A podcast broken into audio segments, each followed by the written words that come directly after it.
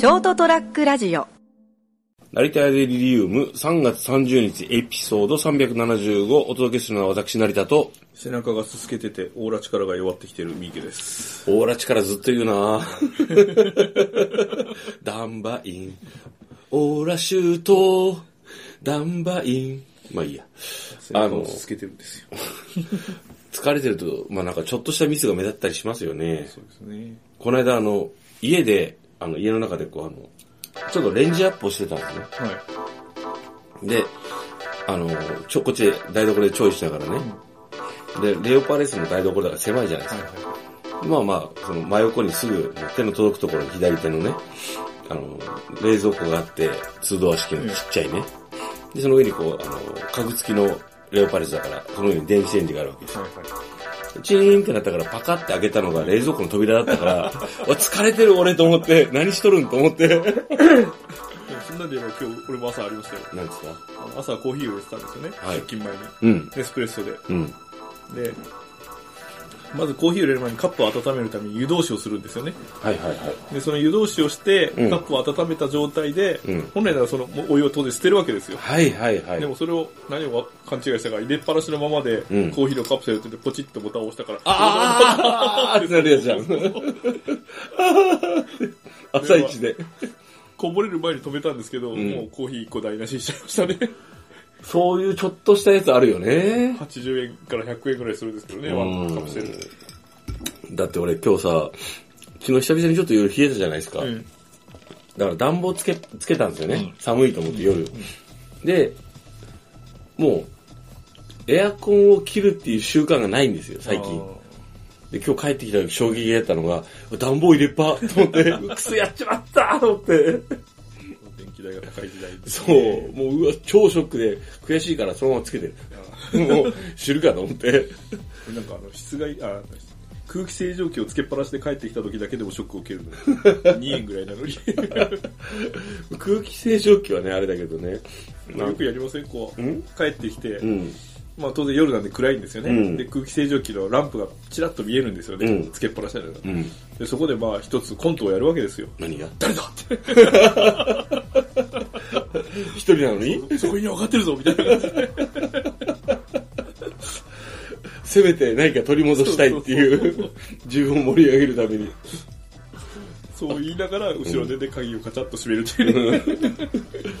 空気、だから最近は空気清浄機はつけっぱななんで、あの、いるときはね、でで出るときに家をもうね、仕事行くときに消す癖はついてるんですで、夏場とか冬場で寒いときは、まあその、つけっぱなしの時もあるし、タイマーで夜ね、消す時もあるけど、一応こう確認する癖がついてるんですよ。はいはいはい。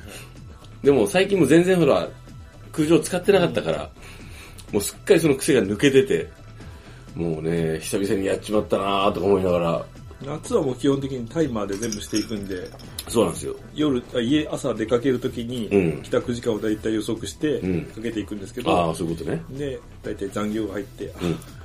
2時間も無駄に冷やしちまったぜ。まあね、その、もう自分が帰った時にね、快適なね、空間っていうのはいいんだけど、でもあの、空気清浄機も本当はうん、つけっぱなしがいいんだよ、みたいなこと言われてんだけど、うんなんていうか、貧乏症ではないんですよ、別に。金額そんな高いわけじゃないから。うんただ、なんか昔からこう、電化製品がつけっぱなしにすると火事になるみたいなことを親からこう、数週で教えられてきて。多分その、お父さんたちの世代はね、そういうのはあったんだと思うんですよね。うん、危ないよって。うんもう今のやつはそそうそうないけどね、ちゃんとしたメーカーのやつなら。ただその、俺も空気清浄機は、なかなかつけっぱなでもいいよみたいなこと言われたけど、いやいやいやいやって、なんかねって。で電気代も表示されて、あの、せいぜい言っても4、5円なんですけどね。うん。まあ今の電気代に換算するともしかしたら10円ぐらいあるかもしれんけど、まあ、それで帰ってきた時、綺麗な空気でお部屋を出迎えてくれるなら、うん。あとなんか。さっき思ったけど、空気清浄機さ、はい。あの、同じメーカーのやつを多分使ってるんですけど、帰ってきてからつけると一瞬臭いんですよ。あ、そうですか？うん。それ汚れてるんじゃないいや、そうそう。俺はタバコ吸ったりするから、特にそうなんだけど、だからやっぱ、あ、つけっぱながいいのかなとか思いながら、あ、部屋がってことですか？そうそうそう。部屋っていうか、空気清浄機をつけた時の出っ鼻が、しょっぱなが。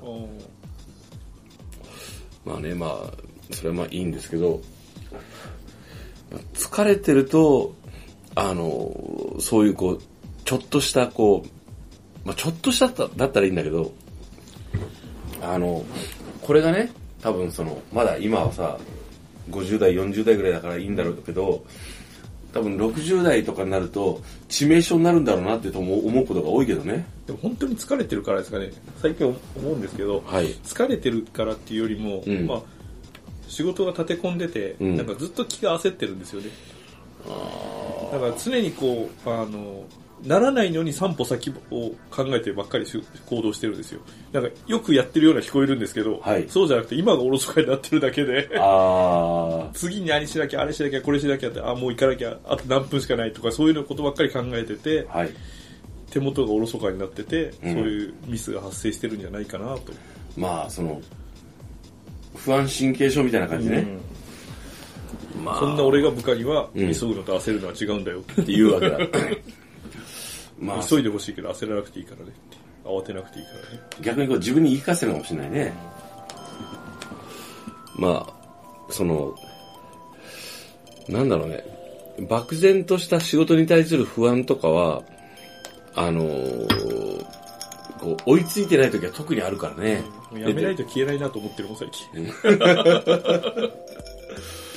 俺とかでもだからこうなるべくそういう不安を消したいから気になる案件は一生懸命毎日こう潰していくよね。そうですね。で、あ、あの不具合も直さんといかん、これも直さんといかん、これも提案しないといけんとか。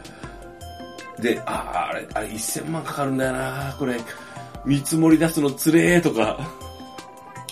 あるけれども、まあ、とりあえずでも、その、できてないことよりもできたことを優先したがいいんで、まあそうですよね。うん。あの、特にこう、自分があんまり今までやったことがない修理とか工事だと、不安、不安だから触らないことが多いんですよね。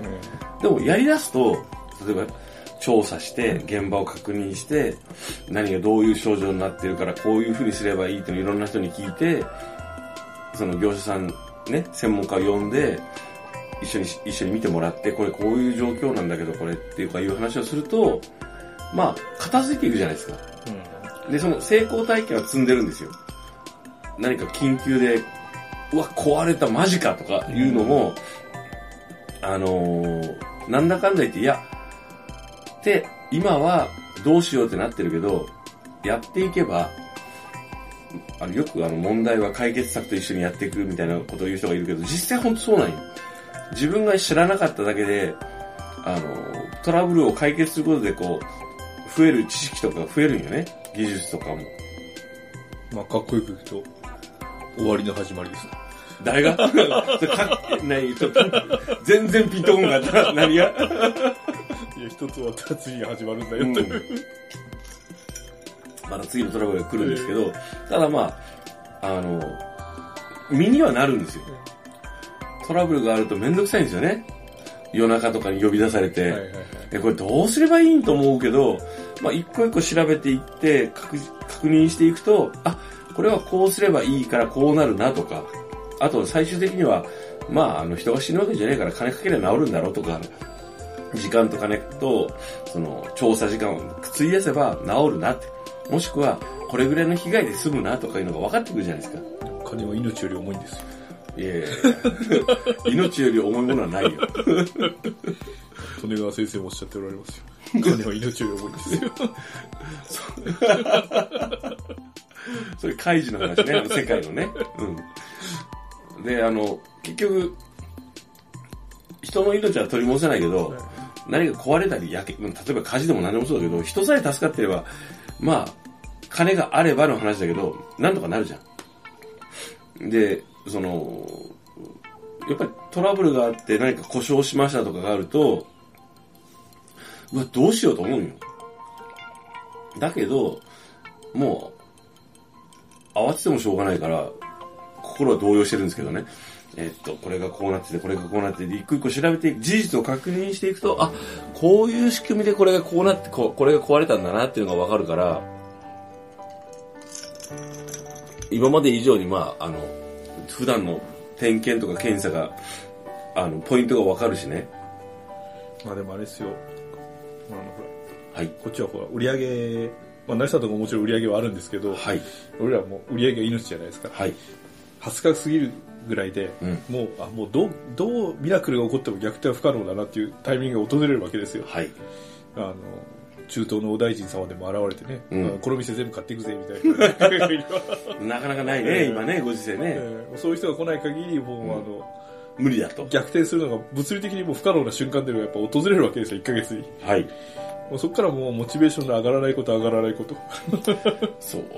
あがいてほしいってみたいなことをこう、いろんな人が言うけど。うん。やることはや上がって、上がってもいかねえよ、つって。まあね。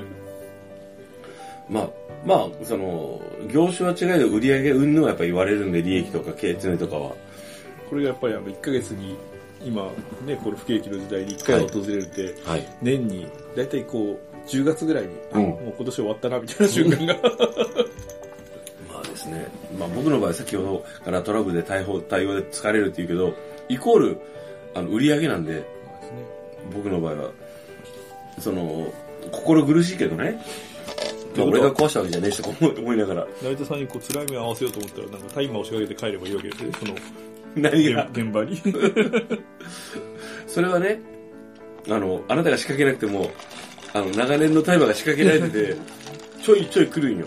この間あったトラブルも、休日の日に出勤したやつも、あの、本社から言われたよ。いや、そんなのね、10年に1回しかないような故障なんだから、あの、それよりもみたいなことをさらっと言われて、いや、10年に1回しかないようなトラブルが起こった俺に対して、お前、な、何その言い方とか思って、知らねえよと思って。だからやっぱりそこはこう、タイマーさんも分かってらっしゃるみたいでね。うん、多分、休みの日じゃなかったらそんな問題にならなかったのかもしれないことが、休みの日に起きるからやっぱりいろいろとこう、そう。楽しくなってくるわけですよね。そうなんよね。本人以外が。もうそう、もう普通に仕事して、調べて、手配して帰ったけど、もう、まあ、まあでも、あ、そういうことが、そういうことがあるんだなってのが分かったからまあいいんですけど。あの、あれと一緒ですよ。洗濯機が正月に壊れるみたいなもんですよ。うん、まあ、それはね、あの、日常茶飯事なんでね。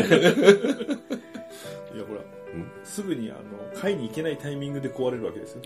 まあそんなのばっかりよ。えうん、大体。ただ、その、その、だいぶそれを、じゃあどうすればいいかっていうのは分かったんで、そんなんばっかだなというわけでね、はい。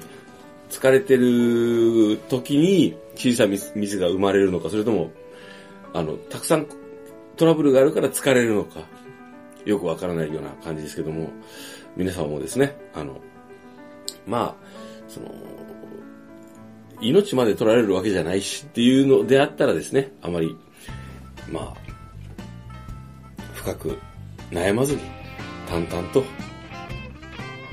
他人事ではないけども、事実はしょうがないからね。まあでもね、部下にはこう教えてますけどね。血入ったら休んでいいよ。倒れるときは必ず前のめりに倒れてる。大丈夫かな？はい、皆さんもほどほどで、えー、お過ごしください。お届けしたのは、えー、私、成田と、倒れるときは管理職の前で前のめりに三池でした。おやすみなさい。おやすみなさい。st-radio.com ショートトラックラジオ